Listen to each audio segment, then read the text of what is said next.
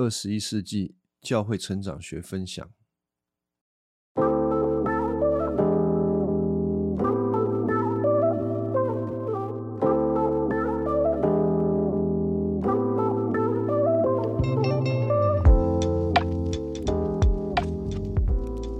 好，欢迎来到二十一世纪教会成长学分享。今天我们要来看教会成长学的第五章——福音更新的薪水。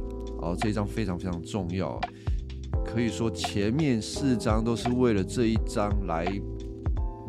我不一定说好像这章是呃一个中心啊，但至少如果你听了前面四章的东西，你没有听到第五章，你一定会觉得说，哦，讲了半天，凯勒牧师讲了半天，福音那么重要，那福音到底是什么？啊，你如果没有听到这一章，你一定会觉得还是很空泛。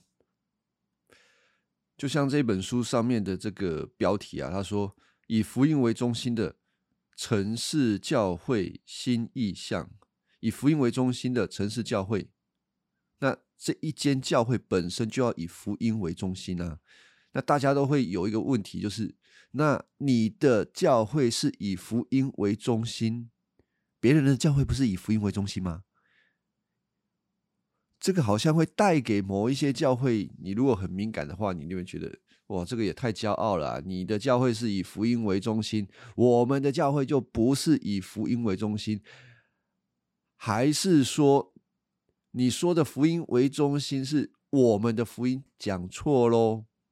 哇，那不得了了，还要吵架了。所以这个东西听起来好像。很理所当然，但是当他被高举到一间教会或者是一个运动的核心的时候，难免会对某一些教会造成有点刺耳的感觉啦。它会引起别人的一种防卫心。难道我们不是以福音为中心喽？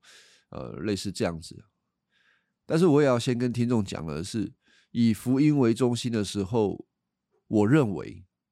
大多数的基督徒会想成说，那这一间教会表示是一个很爱传福音的教会。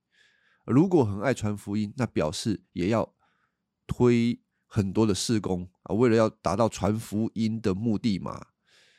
啊，会这样子想，这是我的猜测啊。但我首先要否定这一个观念：以福音为中心的教会。并不是在指说以传福音为中心的教会，啊，当然是，呃，福音要被传讲，这是基督给教会的使命，啊，教会要去承接这个使命，绝对没有错。但是在此之前啊，你要进入那一个世界，开始传福音了，来符合这本书它的。他的书名嘛，你就是要教会成长啊。在此之前，那个福音是什么，彻底的要搞清楚。那当然，我希望听众不要用一种好像你说的才是对，然后很立刻的用一种防卫的心态想要来辩护。这个观念先把它拿到旁边去。这个以福音，当我们在谈这一件。福音更新的精髓，更清楚的来认识福音的时候，我不希望听众啊，就是一些基督徒在听这件事情的时候，有一种被控告的感觉，就是难道我们听的都是错的吗？啊，难道我们这样认识就是不得救的吗？不要这样想！首先，我一定要一而再、再而三跟大家讲，你不要这样想，你不要把得救不得救这件事情马上放在你的那个前提上面，而是当我们更多的认识福音的精髓的时候，能够使基督徒的生命更加的，因为认识耶稣基督的恩典，开始过一个稳定成熟的基督徒生活。所以凯勒他在这一章的时候开宗明义讲了两件事情，叫做宗教与福音的差异。他说这个差异是天差地别的。虽然差异天差地别啊，可是它很像，像到很难分辨。如果你从表面上面来看，这个表面就是两个人啊，也许都是基督徒啊，或者一个是基督徒，一个是非基督徒，或者是一般宗教的信徒，他在表面的行为上，有时候看起来极度的相像。怎样像呢？他们都可以很努力的遵守在宗教上，在教会里面的一些规定。他们可以很认真的祷告，可以慷慨的奉献，可以爱护他的家人啊，爱护他的邻舍。但是不同的地方是他们的动机跟目的南辕北辙。活在宗教里面的人哦，首先我先讲一般宗教里面的人，他们在做好事的动机目的其实蛮鲜明的。但是基督徒活在宗教里的基督徒呢，有的时候不是这么的显明。如果福音要在那一个人的身上彰显的话，凯勒牧师说：“哦，有一个我自己听起来都觉得不是很好受的原因啊。”他说：“哦。”除非这个人不断受到挑战和更新，哎，这是什么意思呢？我的解读是这样子啊，就是即便是一个基督徒，他还是会在他的旧有的观念当中，他旧有的世界观、他的价值观、生活习惯被这些东西给影响。如果他在生活当中没有被挑战，啊，使他在生命当中感觉到他有不足的地方，他很难去，很难去更多的因着认识福音、使用福音所给他的能力，来更新他这一个人的生命。如果他没有经历过这个过程，而且这个过程是持续不断的，如果他没有经历过这个过程，凯勒说：“他也会自然而然的飘荡进入宗教的一个困境里面。我想是这样子的，就是一个基督徒哦，他已经是基督徒了，但是他对福音的认识可能没有很立即的在他生命当中成长，但是他在生活当中碰到问题的时候。”他会用原本的方式来解决问题，而不是用福音的方式来看待他的环境、看待他的问题。可是与此同时，他的内心会非常多的矛盾，就是我不是基督徒了吗？我信的上帝不是大有能力的那一位吗？那为什么我的生活周遭有那么多的问题啊？包括呃环境上面的。人际关系上面的、内心上面的，好像一直都没有提升或得到解决。可能一段时间之后，他就会感到失望，觉得这个神根本没有爱他，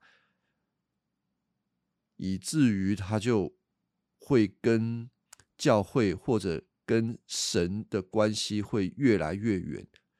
可是，我觉得。很多的基督徒都在这一关上面没有过去，问题在哪里？问题在于，当他碰到挑战的时候，还是用老方法，他没有更多的因为认识福音，改变他看待这个世界的一个角度啊。当然，我觉得这个是相辅相成的，就是如果你的生活都很顺遂，你就照着你的方式过你的人生嘛。可是你对福音给你的这一个价值感受度会很少，呃，也唯有你的生命发生一些状况，你才能够在这些状况当中让福音进来。那让福音进来的同时，你就从这个客观对福音的认识成为你主观的经历，然后你的生命啊就会越来越成熟。可是我在这里要补充一个很重要的观念，就是生命越来越成熟，到底是在那到底是什么啊，如果我们没有讲清楚的时候，可能会误解。生命越来越成熟，是啊，我的罪性越来越少吗？我会越来越少一些邪情私欲吗？我不想要做不好的习惯，这些东西都会被解决吗？我会从一个三十分的好人变成八十分的好人，甚至是九十九分的好人吗？啊，当然不会有基督徒说他自己一百分啊。但是这里还是会有一个观念，就是我会从三十分到六十分、七十分、八十分、九十分的好人。我觉得这个很难回答。一个原因是一个成熟的基督徒，他在某种程度上面确实外在会看起来比较好，而且会比较稳定。但是与此同时，他仍旧是一个罪人，而且他。非常的清楚，他比以前还要更清楚自己是一个什么样的人，而他会做不好的事情，他还是有可能会犯罪的这个可能性，在他的心中从来不会消失。然而，虽是如此，他的生活还是能过一个信心的生活，以耶稣基督为他喜乐的生活。所以，重点来喽，重点一个成熟的基督徒。是怎么样子呢？先不要管他的外在生活，而且那个超级不重要的，我讲超级不重要，可能会有一些听众会马上去有一种反对的声音，说：“哈，所以你不用管他道德喽，所以我们不用活喽。”那我直接跟听众讲啊，啊，对，就是要这样子。你得确实知道，你根本不用活，你才能够在基督里有好的生命。除非你彻底的知道神拯救你，神完全的爱你、包容你，不然你在这个阶段想说我要做什么，我要活，那都会使一个人活在宗教里头。所以啊，这一章要谈到福音。如何在一个人身上展现出该有的生命呢？凯勒牧师说：“哈，有两种，一种就是你听了福音，你听了神的话，然后哦，我不要不要，我拒绝，我拒绝神，我要按我自己的方式生活，我不要听神的。哦，这个就是第一种，你拒绝神的福音，你拒绝神的恩典，你不要照他的。那第二种呢，就是好，我听。”我愿意，我可以遵行，以此为自己赚得救赎。凯勒牧师说：“哈啊，这个也是拒绝神啊啊，所以拒绝神有哪两种？第一个就是摆明的我不要啊，我要照自己的；第二个就是好，我要我照你的律法来赚得救赎啊，这个也是拒绝神。”这一种拒绝神的方式就被称之为律法主义跟道德主义。这个看起来好像在遵从神，看起来很近前，但是实际上他们的心并不是从一个神仙爱他们、拯救了他们，然后自然而然生发出来的情感回应，而是。认为自己可以靠着这些行为来到上帝的面前，说：“上帝，我配得。”一般而言啊，基督徒会在什么样的事情上面来作为他跟上帝证明说他配得呢？比如说，我有了参加聚会啊，我有奉献啊，我有敬虔的行为啊，我在教会有服侍啊，我日行一善啊，所有一切的行为啦。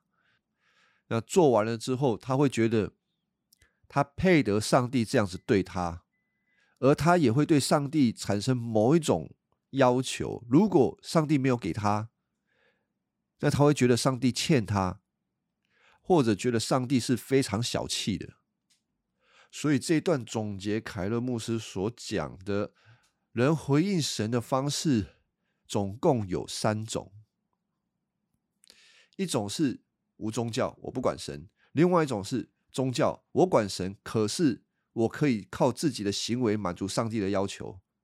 啊，这两种基本上本质上都是拒绝上帝的恩典，拒绝上帝的福音。所以福音就不是这两种，福音是第三种，第三种回应神的方式。这个在圣经里面的理据啊，就是需要看到出埃及记的十九章，整个一个大的背景啊。十九章、二十章让我们看到上帝借着摩西赐下他的十条诫命，我们说是十诫。这个十诫第一条就告诉以色列人说：“哦，我以外不可敬拜别的神明啊，不可为自己造任何的偶像，也不可怎么样，不可怎么样子。你们要守我的诫命，你们要守安息日等等。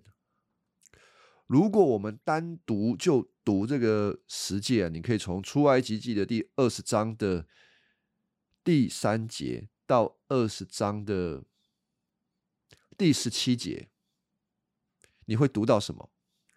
你会读到上帝对他百姓的命令，要求他们做这个啊，做那个啊，你要达到这些标准啊。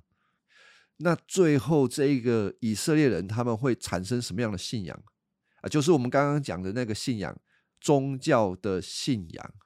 我们需要做到这些事情。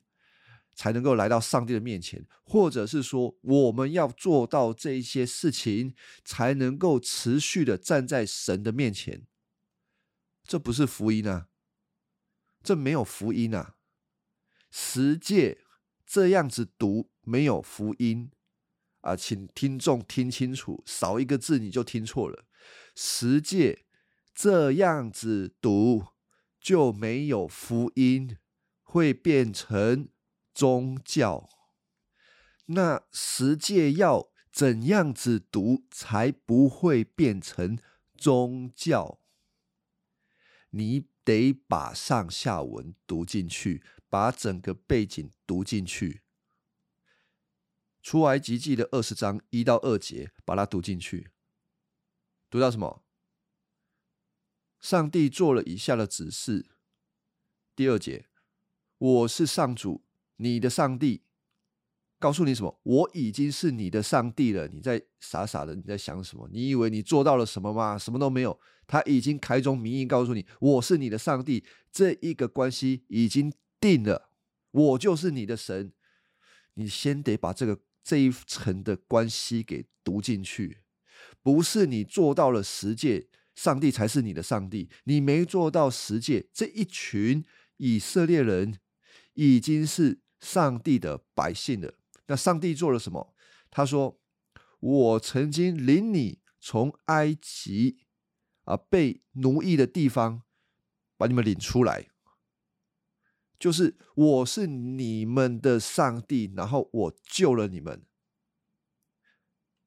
所以这个是先有关系才有遵行，还是先遵行才有关系呢？”啊，如果你把上下文读进去，就是你先有关系才有遵行。那那个关系怎么来？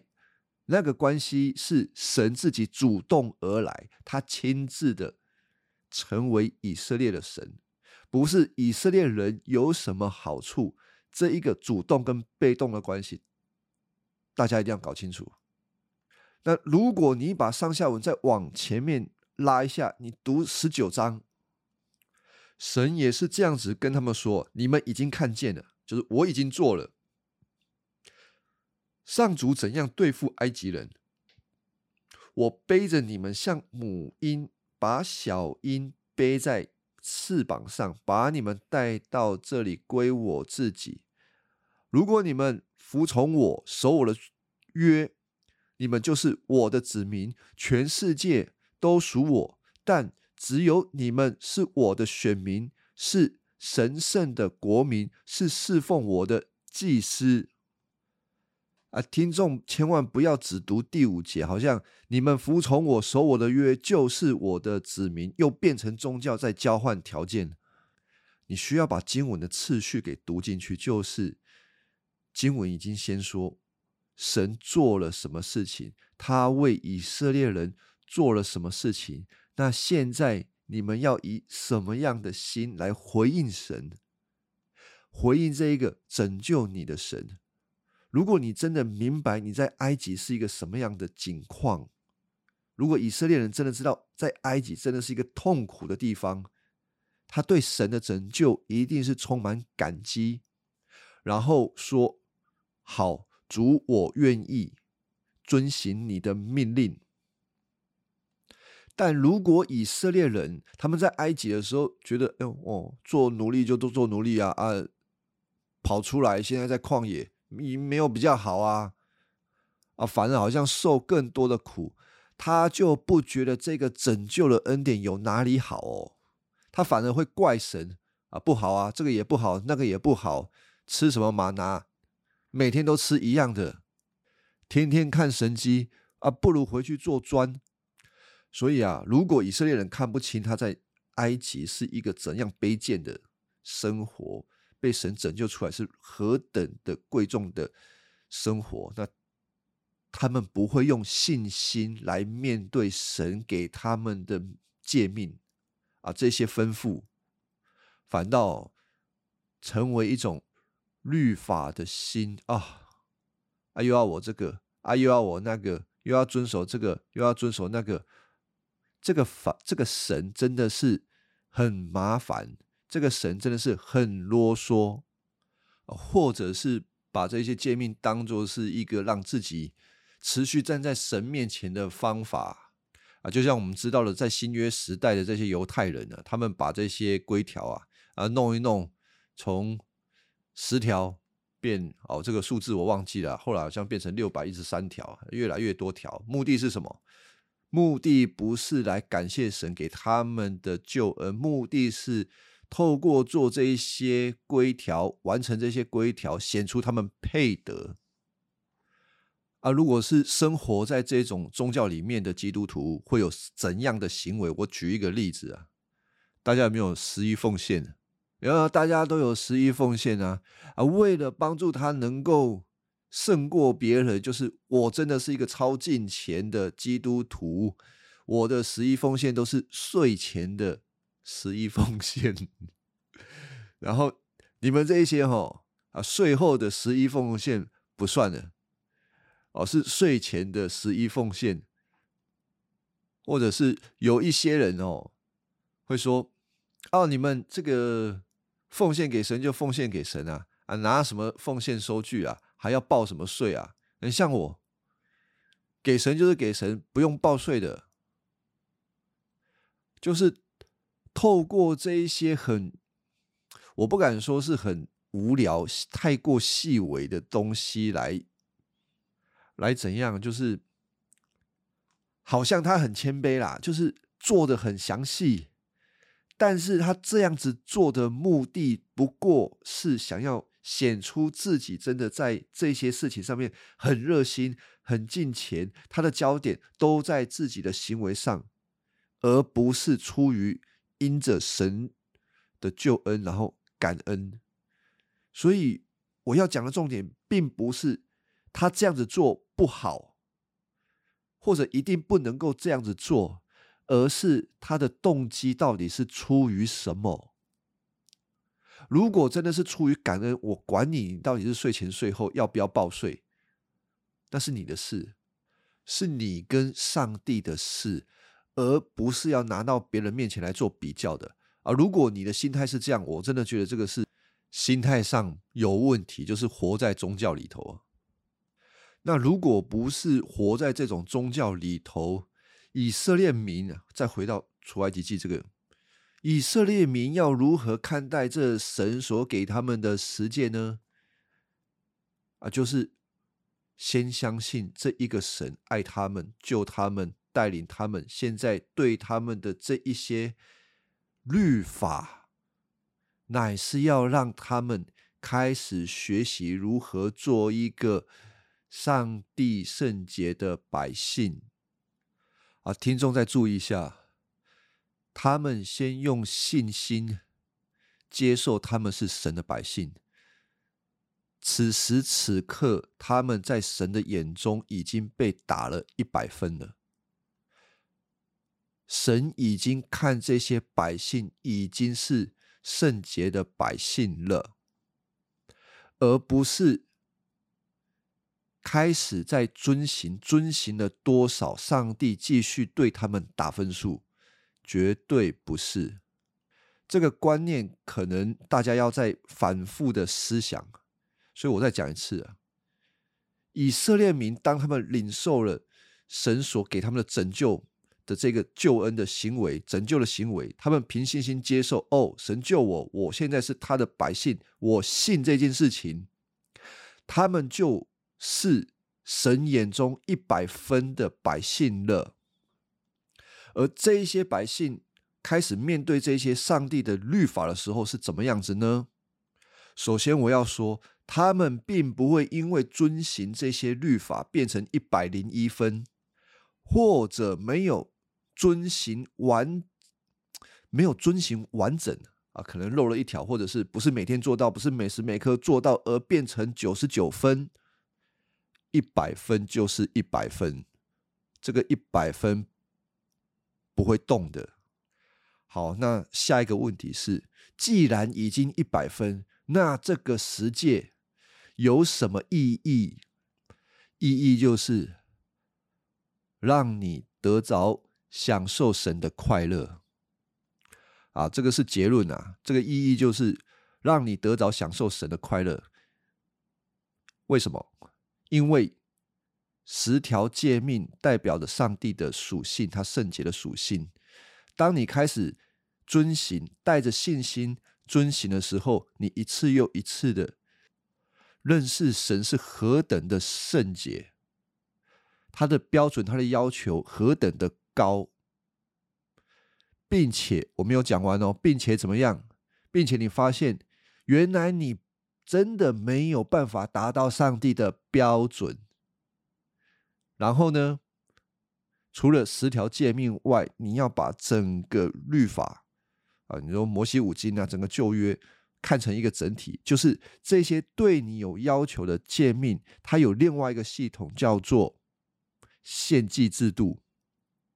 献祭制度就在告诉这些凭着信心来的以色列人说：“嘿，你看这一些神的命令要求，你真的做不到吧？哎，是啊，做不到。来来来，来献祭。这个献祭在告诉你说，神把你做不到的东西，把你做不到的那些亏损的东西，借着献祭的这些祭物啊，替你。”满足了，所以呢，一切都是上帝的恩典，整个律法系统都在告诉你，一切都是上帝的恩典，你就凭着信心接受，然后遵行律法，你不用担心你在律法上面的遵行做得好，做得不好，因为那不影响上帝怎么看你，反倒是你的心在遵行律法，还有。献祭的过程当中被满足了，而你带着信心啊，有一些以色列人，也许他带着信心，他有信心，但是他在遵行律法上面很少，那他体验神的那种恩典也会相对的少。我在跟听众提醒一件事情呢，啊，他当做是一个补充啊，就是人。遵行上帝的律法，透啊，透过信心遵行上帝的律法是一件重要的事。为什么呢？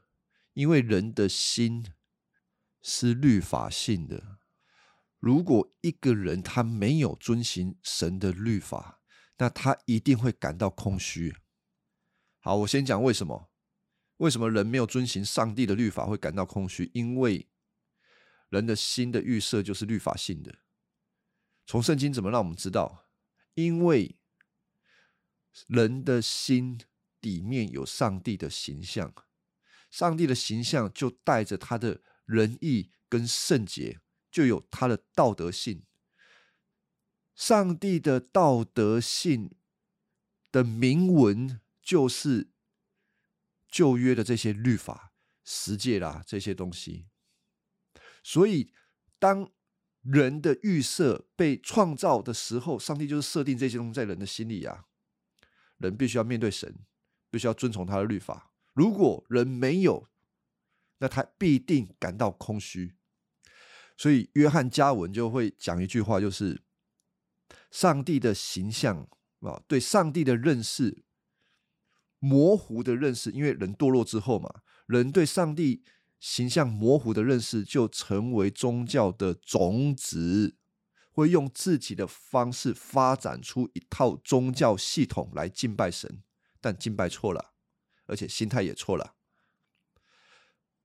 所以，我们回过头来看这个旧约整个律法系统，哈，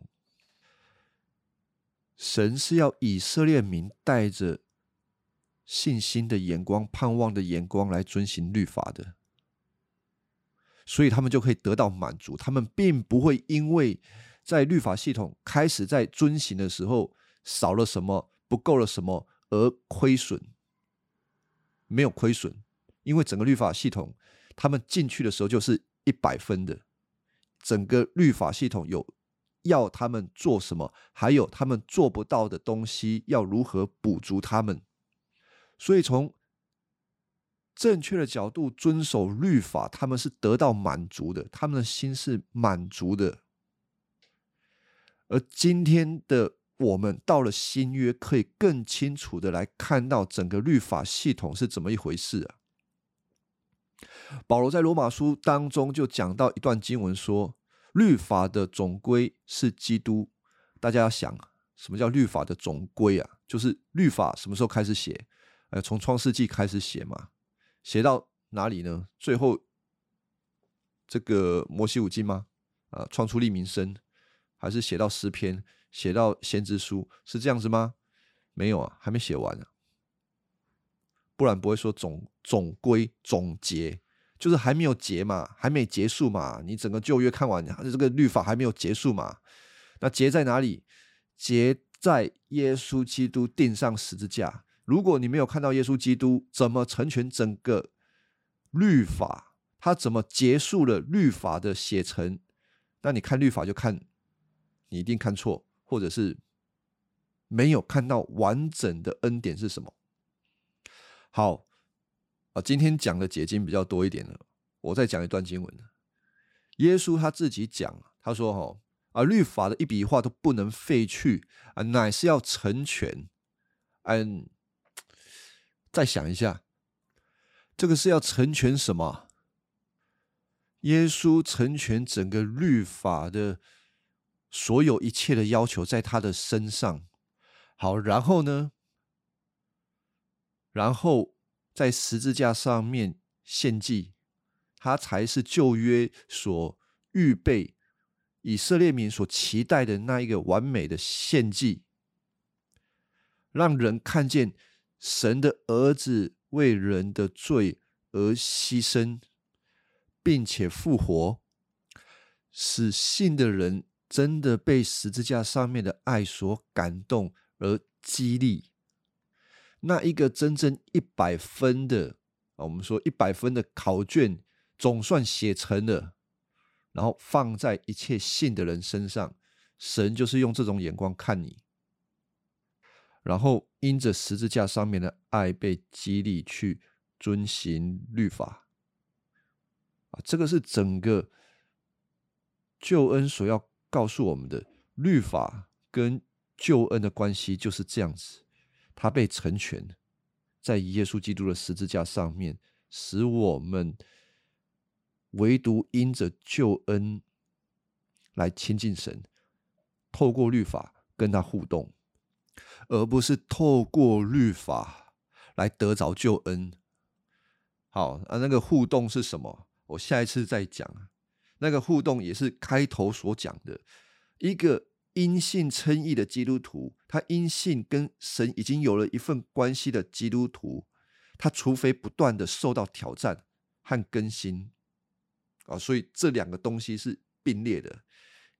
基督徒要受到挑战，他才能够发现到，原来他在这个地方是没有依靠福音，没有靠没有依靠救恩，而是依靠着他自己的老方法。啊所以这是一个过程啊，这个过程我们称之为成圣的过程啊，就这样子。我们下一次再讲怎样来了解我们因信称义之后，透过福音、透过律法来与神互动，以至于我们的生命更加的成熟。啊，感谢大家的聆听。